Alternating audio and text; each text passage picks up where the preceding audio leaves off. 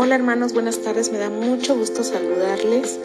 Espero que estén muy bien, muy bendecidos y que la presencia de Dios esté llenando sus vidas. ¿Y qué les parece si en esta tarde continuamos con esta serie de estudios? Vamos por eh, el segundo estudio de esta serie, Cuatro faros en la vida de un cristiano. Y hoy vamos a continuar con el segundo faro, que es el poder de la oración.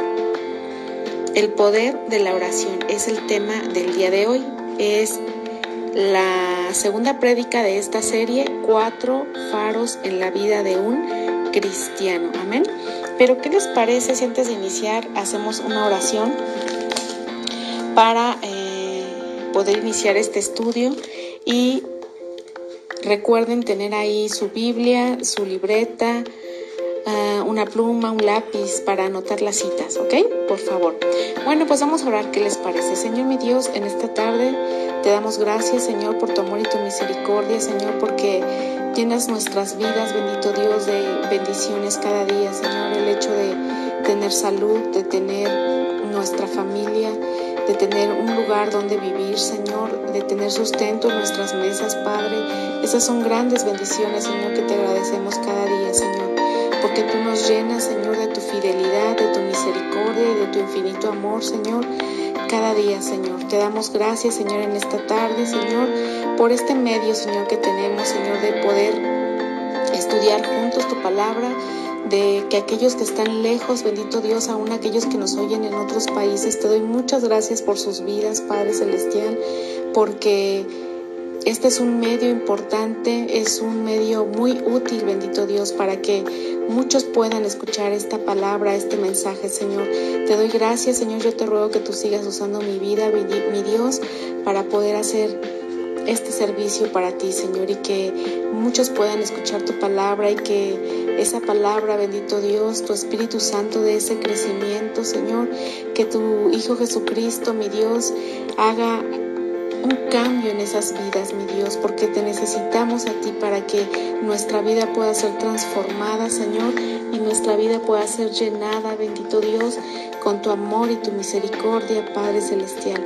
Yo te pido que en esta tarde, Señor, que cada uno de los que escuchen este mensaje, Señor, tú obres en su vida, que tu Espíritu Santo esté ministrando cada vida, cada corazón, Señor, y que tú transformes, bendito Dios, todas esas situaciones, bendito Dios, que no te agradan, Señor, y que podamos ser agradables delante de tu presencia, que podamos ser hijos, bendito Dios, hijos diferentes, hijos, Padre Celestial, que den testimonio verdadero de hijos tuyos.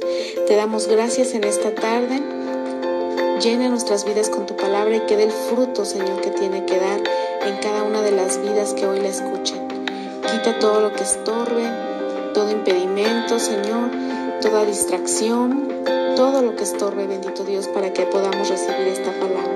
En el nombre de Jesús, amén, amén, amén. Bien, pues vamos a empezar. Eh, la cita es Mateo 26, Mateo capítulo 26, verso 36. Mateo 26, verso 36 al 46. Le voy a dar lectura y me van siguiendo, por favor. Mateo 26, del verso 36 al 46. Dice la palabra de Dios así.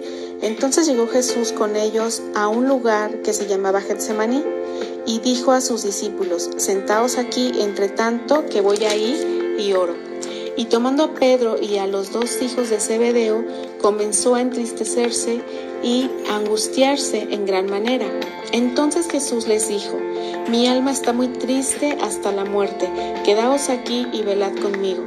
Yendo un poco adelante, se postró sobre su rostro y orando y diciendo, Padre mío, si es posible, pasa de mí esta copa, pero no sea como yo quiero, sino como tú.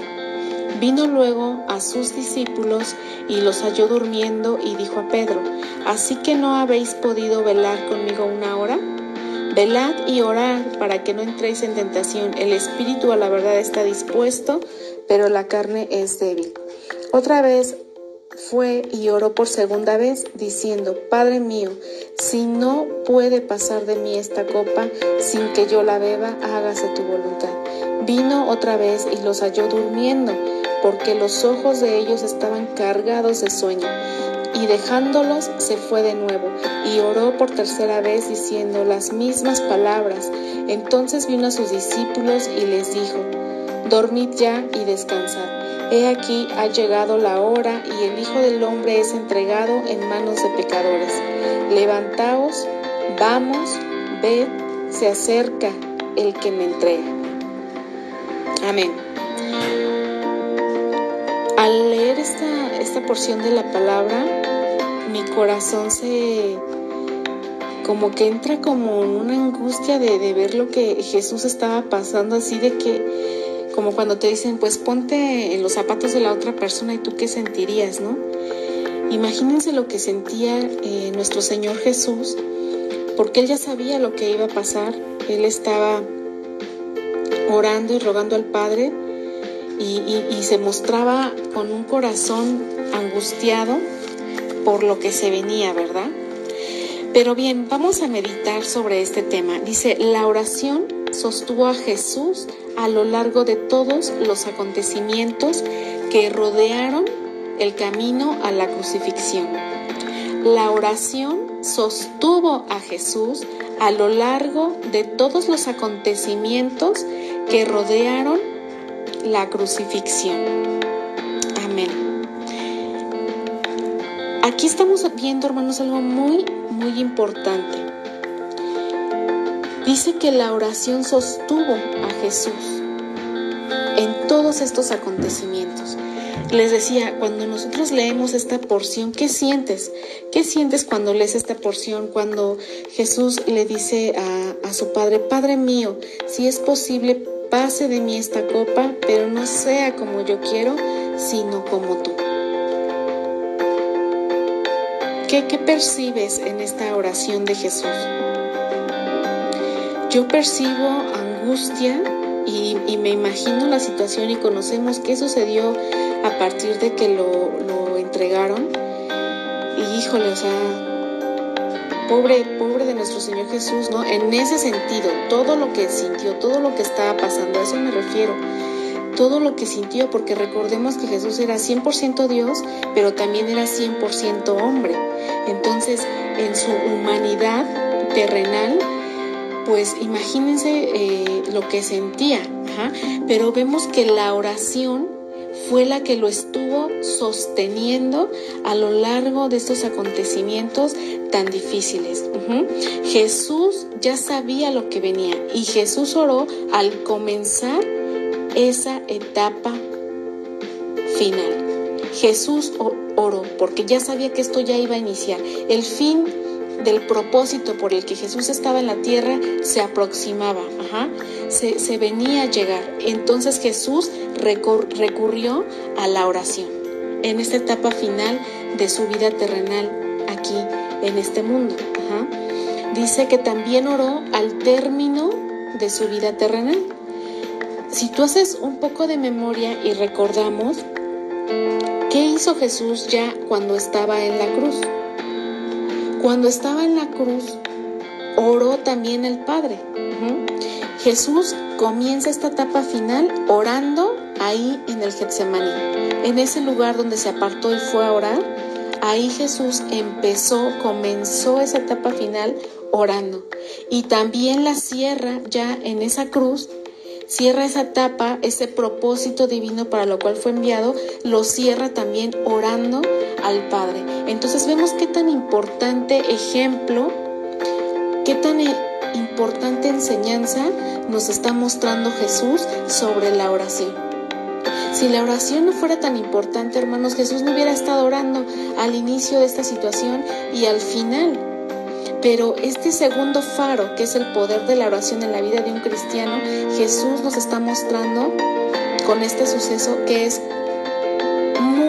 importante la oración en nuestras vidas. Jesús era Dios. Jesús era el Hijo de Dios o es el Hijo de Dios y en ese momento Él recurrió a la oración para poder sobrepasar este acontecimiento que venía en su vida.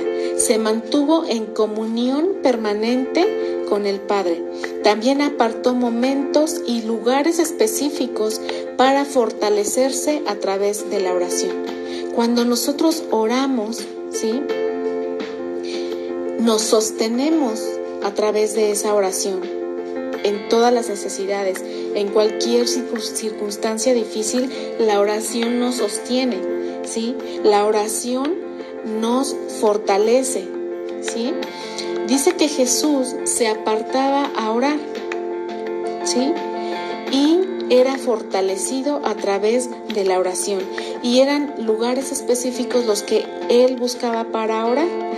En esta lectura que hicimos de Mateo 26, vemos que Jesús sube a orar al Getsemaní, que era un monte. Entonces dice que la oración es poderosa y permanecer en ella nos va a fortalecer. Jesús se fortaleció orando al Padre en esta etapa final. Jesús pasó por pruebas difíciles, pero lo más fuerte sucedió la noche antes de la crucifixión.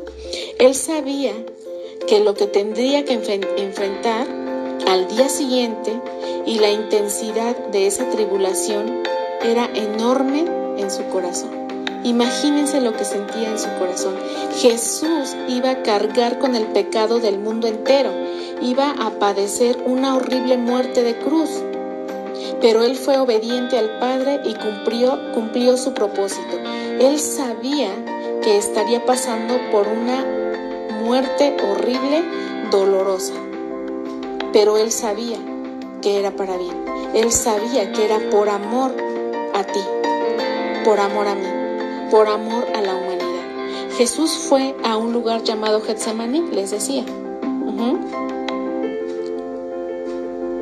Porque él tenía que orar al Padre para poder realizar este propósito. Entonces Jesús se sostuvo por medio de la oración y se fortaleció por medio de la oración.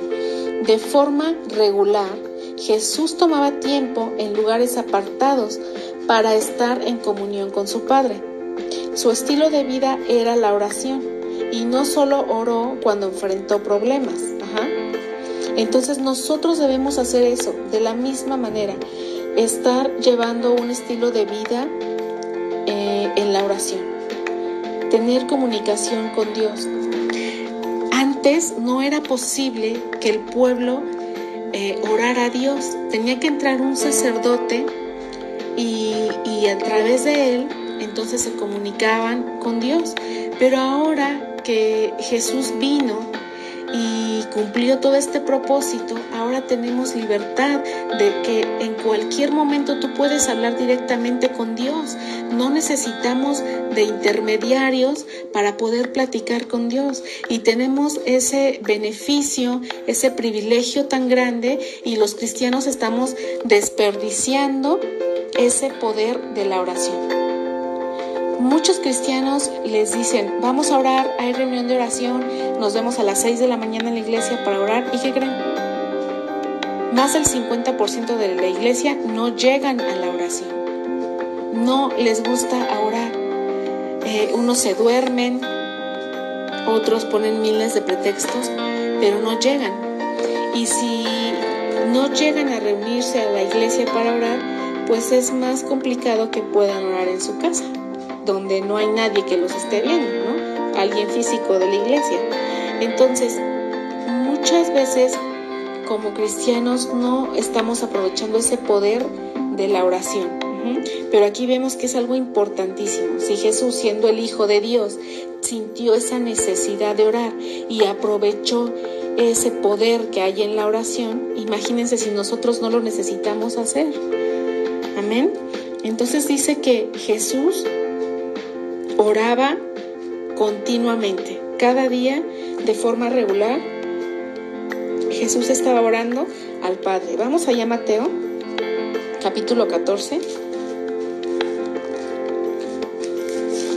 verso 23 y 24.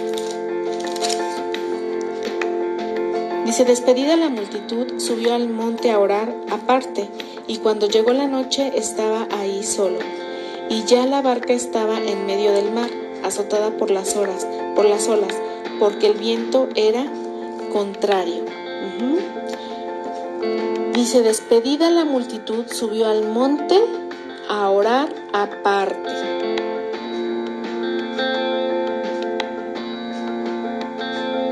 ¿Qué vemos aquí? Que Jesús se apartaba para orar. Es bueno, hermanos, apartarnos eh, de tus hijos, de tu esposa, de tu esposo y orar un tiempo a Dios, estar platicando con Dios. Orar no es repetir, dice la Biblia, vanas repeticiones, no es un rezo que tú lo estés leyendo y eso es rezar, es orar, no. Orar simplemente es platicar con Dios. Puedes abrir, abrir tu corazón delante de Dios, expresarle a Dios cómo te sientes, expresarle a Dios todo lo que hay en ti, tus necesidades, tus cargas. Puedes corazón con completa libertad delante de Dios. Eso es orar. Amén. Entonces Jesús se apartaba y oraba. Entonces eso debemos hacer también nosotros. Es bueno orar también eh, en privado, nosotros solos con Dios. Vamos a Lucas 6:12.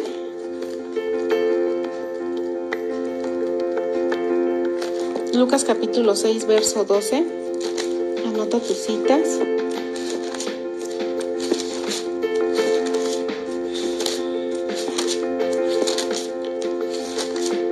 Dice así, en aquellos días él fue al monte a orar y pasó la noche orando a Dios. Aquí vemos también que se vuelve a apartar, se va al monte a orar, pero algo muy importante que, que yo observo en esta parte, dice, y pasó la noche orando a Dios. A veces nosotros, como cristianos, no aguantamos ni 15 minutos orando porque ya nos quedamos dormidos. O muchos no llegan ni a los 10 minutos cuando ya se durmieron.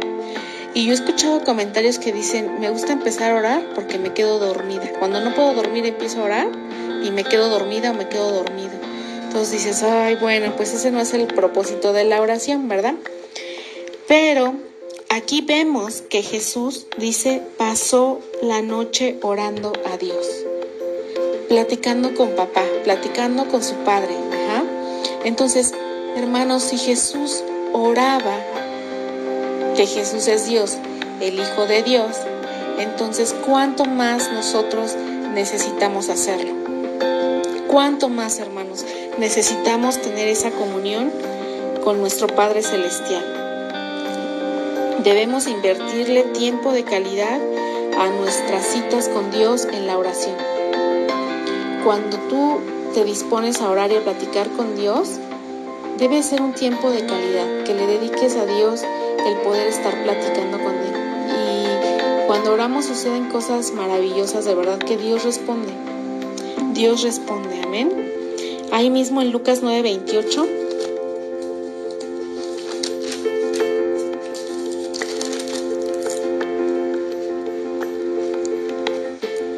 Aconteció como ocho días después de estas palabras que tomó a Pedro, a Juan y a Jacobo y subió al monte a orar. Aquí vemos también que los llama, se apartan y van a orar. Van a orar.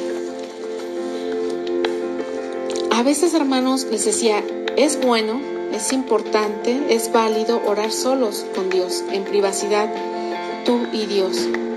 Pero también es bueno rodearnos de otros creyentes para orar, buscar un compañero espiritual que nos apoye en oración.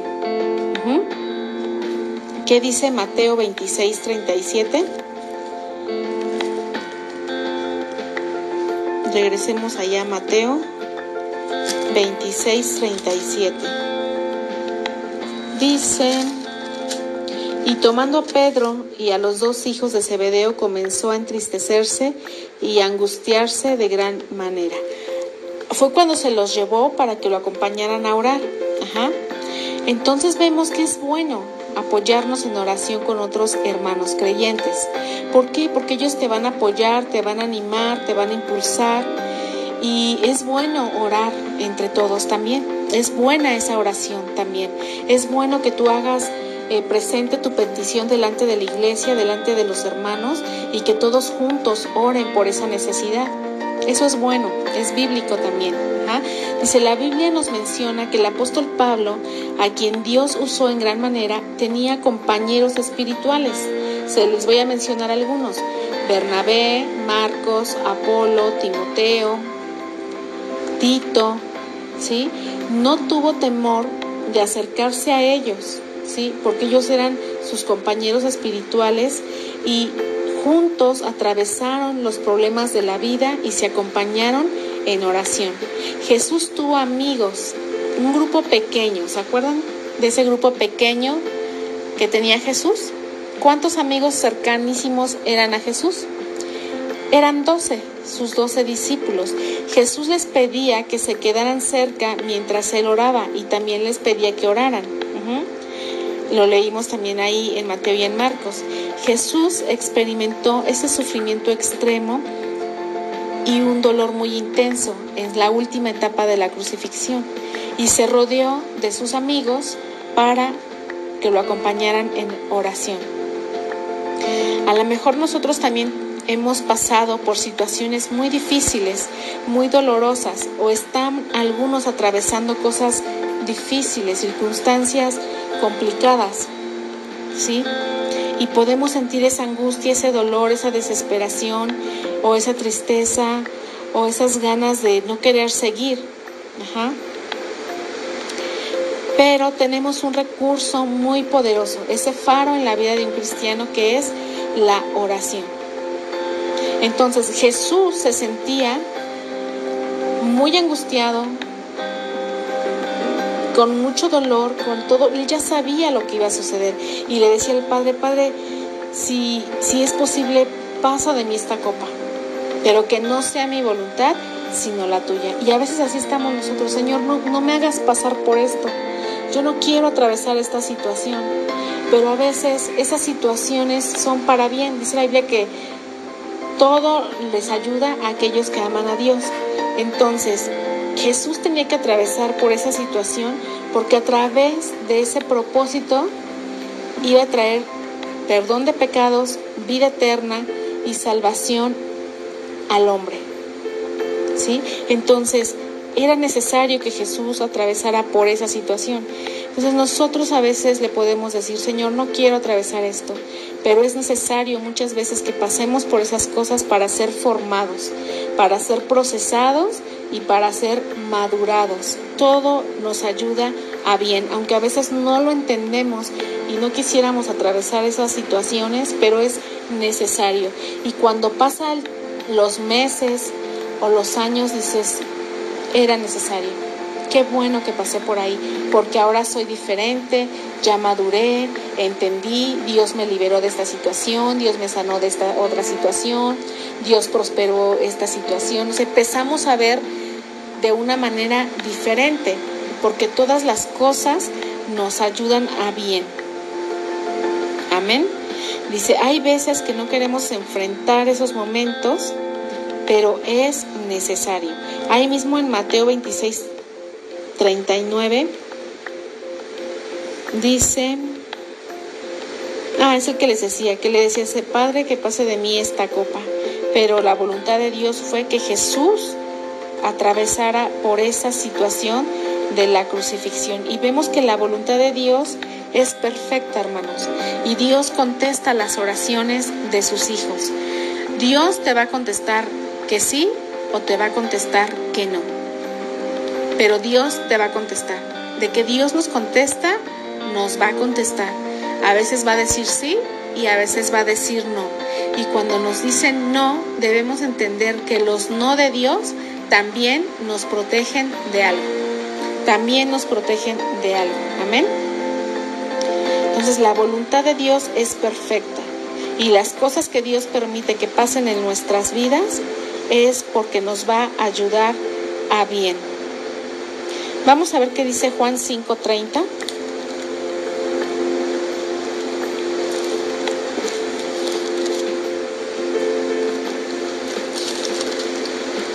Dice, no puedo yo hacer nada por mí mismo, según oigo, así juzgo.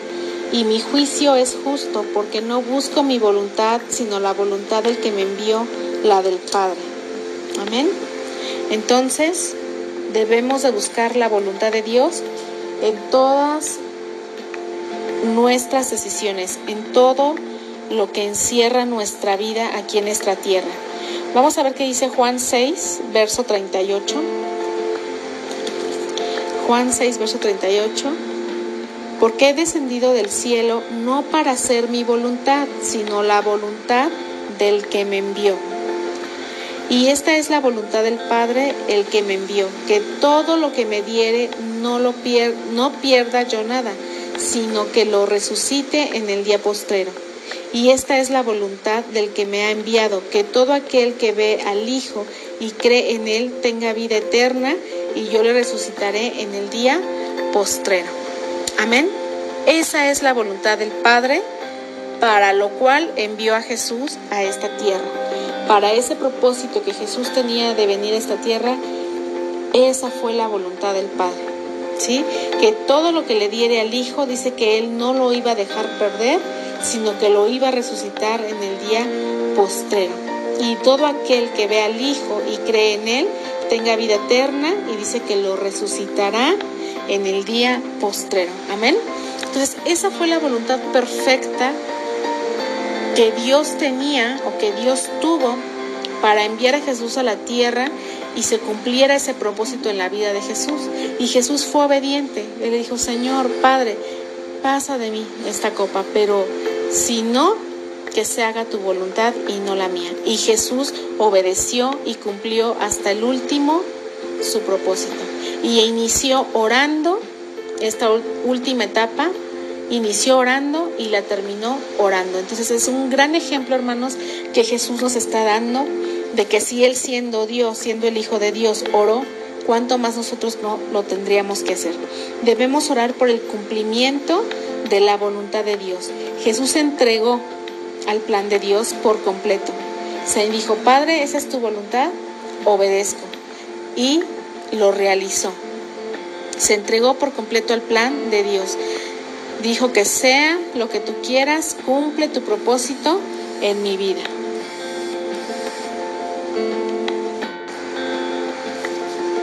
Amén. Entonces debemos confiar en Dios en medio de los problemas. Los problemas nos enseñan a confiar en Dios, nos brindan la oportunidad de esperar en Él. Debemos ser como Jesús, creer en Dios aun cuando parezca horrible, cuando nos estemos cayendo a pedazos, cuando no comprendamos, cuando sientas que te hundes, cuando te sientas ahogado, cuando el dolor sea fuerte, debes confiar plenamente en Dios como lo hizo Jesús. Dice que hay una lucha entre la carne y el espíritu. Porque la carne te hace dudar, pero debemos de confiar en Dios. ¿Sí? El tiempo invertido en la oración traerá la respuesta de Dios y observa lo que está sucediendo a tu alrededor. Como dice ese canto, aunque no pueda ver, está sobrando. Empieza, ora primero y después que lleves un tiempo orando, observa lo que sucede alrededor y verás que Dios empieza a contestar, pero debes de observar. Ora a Dios reservando un tiempo y un lugar específico, como Jesús lo hacía. Rodéate de otros creyentes para que te apoyen en oración. Actuar con autenticidad en todo lo que pidas. Considerar las expectativas a la luz del propósito de Dios. Es decir, fíjate que lo que le estás pidiendo a Dios esté dentro de su voluntad. Insistir en la oración a causa de tus debilidades. Ora por aquellas debilidades que tienes, por aquellos pecados que no has podido dejar. Observa cómo Dios está trabajando alrededor tuyo y no dudes nunca que Dios te va a dar una respuesta. Amén. Y vamos a cerrar con esta cita, Romanos capítulo 8.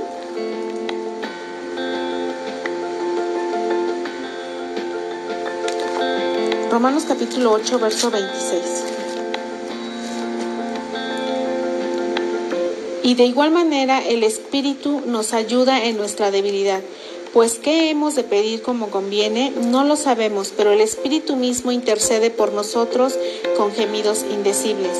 Mas el que escudriña los corazones sabe cuál es la intención del Espíritu, porque conforme a la voluntad de Dios intercede por los santos. Entonces, apóyate en el Espíritu Santo, dice que Él, que Él intercede por nosotros también. Amén. Entonces no estamos solos, tenemos al Espíritu Santo, tenemos a nuestro Señor Jesucristo, a nuestro Padre Celestial, pero debemos de ocupar este faro que es muy importante en la vida de un verdadero cristiano. Debemos llevar esa eh, vida en oración, estar orando continuamente. Amén. Pues este es el tema de hoy, hermanos. Es muy importante para nuestras vidas, así que vamos a ponerlo en práctica. Amén. Y vamos a orar para terminar.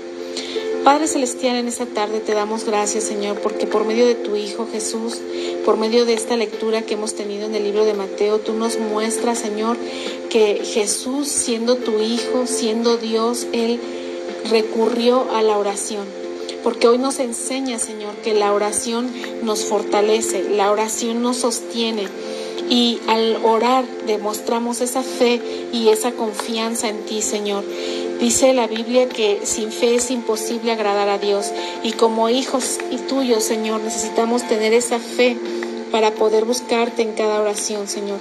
Ayúdanos a reservar un tiempo para buscarte, para platicar contigo, bendito Dios, en privado, en intimidad y también, Señor, ayúdanos a tener un grupo, Señor, de confianza, hermanos de confianza en los cuales podamos compartirles nuestras necesidades y que juntos oremos, mi Dios. Ayúdanos, bendito Dios. Dice tu palabra que donde están dos o tres unidos en tu nombre, ahí estás tú, mi Dios. Y ayúdanos a rodearnos de esos hermanos, bendito Dios, para compartir, Señor, nuestras necesidades y nuestras oraciones. Gracias te damos por esta palabra, Señor. Yo te ruego, Señor, que en cada una de nuestras vidas, Señor, en cada hermano que escuchó este mensaje, tú, tú estés dando, Señor, ese crecimiento espiritual en cada uno de nosotros, mi Dios. Te damos gracias en esta tarde, te rogamos que tú seas con cada uno de los que están oyendo este mensaje, que tú, Señor, transformes sus vidas, Padre, y que tú respondas, bendito Dios, a nuestras oraciones, Padre Celestial. Y si alguno tiene alguna situación, fortalécele, ayúdale, darnos la victoria, mi Dios. Todos tenemos situaciones, Señor, pero yo te ruego, Señor, que tú te manifiestes, que tú nos saques en victoria de cada situación, de cada necesidad, Padre Celestial. Te lo pido en el bendito y santo